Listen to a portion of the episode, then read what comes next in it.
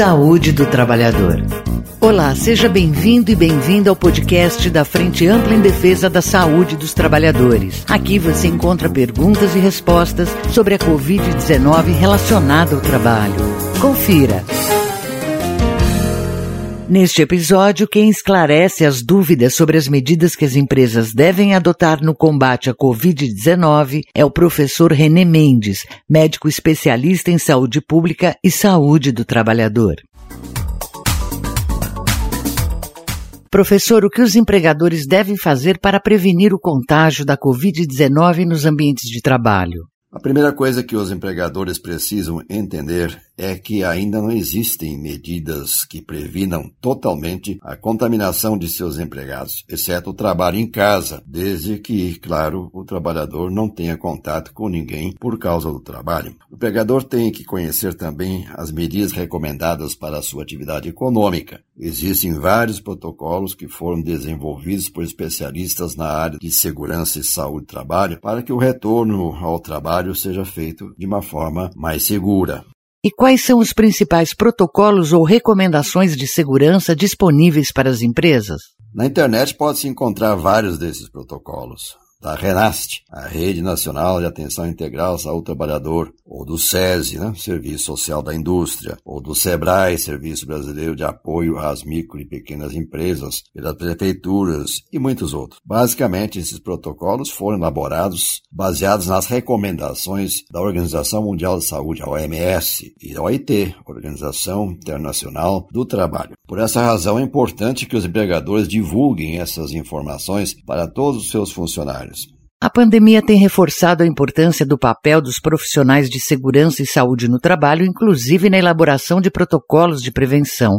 Quais são algumas das premissas defendidas por eles para o enfrentamento da Covid no trabalho? Os especialistas em segurança e saúde do trabalho sugerem a utilização daquilo que tem sido chamado hierarquia das medidas de controle, ou seja, sempre iniciar pelo que é mais importante para a prevenção. Assim, as primeiras medidas de controle devem ser a de eliminação do risco, e isso somente se obtém, por exemplo, evitando a presença do trabalhador infectado no ambiente de trabalho, seja por meio do teletrabalho, ou seja, removendo o infectado do ambiente de trabalho, identificando-o por meio de testes. Se não for possível fazer isto, fazemos o que chamamos de substituição, e aí podemos destacar algumas ações tais como a de limitar o número de trabalhadores no local de trabalho para evitar aglomerações, reduzir o tempo de trabalho no ambiente, reduzir o número de pessoas nos grupos de trabalho, mudar o trabalho para o ambiente externo, que é mais ventilado, restringir as atividades feitas em voz alta, utilizar tecnologia para evitar os encontros presenciais onde for possível sempre haverá o que melhorar, o que mudar.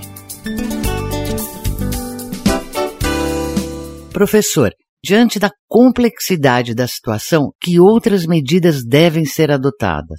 Se não for possível a eliminação nem a substituição, partimos para o que chamamos de medidas de prevenção por meio de controles de engenharia. Dentro desse grupo, pode-se implementar o uso de superfícies microbianas, tecnologias de não toque, prover locais para higienização das mãos, instalar monitores, telas ou divisórias, aumentar a ventilação de ar fresco, aplicar escalas de limpeza do ar, adquirir dispositivos de radiação ultravioleta para higienização de equipamentos de proteção, instalar sistemas de exaustão de ar, instalar barreiras físicas, manter as portas abertas para aumentar a circulação do ar e muitas outras ações que vão depender do tipo de atividade executada. O senhor falou em hierarquia de procedimentos preventivos.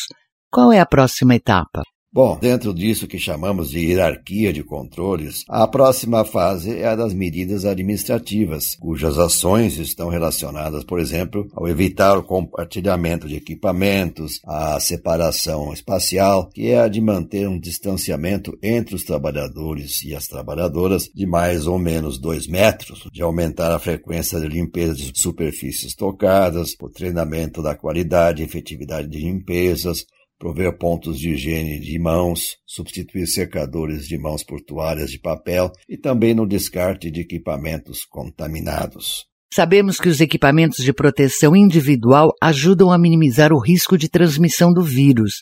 Entre as medidas prioritárias que o senhor elencou, Onde devem ficar os EPIs? É justamente a última fase, a utilização dos equipamentos de proteção individual, os EPIs, essencialmente as máscaras, para evitar que contaminemos outras pessoas. Há várias especificações dessas máscaras no serviço de saúde, elas têm que ter uma proteção mínima de 95% e em outros ambientes estão sendo utilizadas outras máscaras mais simples, pode ser de pano mesmo, protetores faciais também são utilizados e a utilização de luvas, gorros e outras roupas de proteção onde for necessário. Elas são muito importantes, mas isoladamente a adoção desses EPIs não resolve o problema.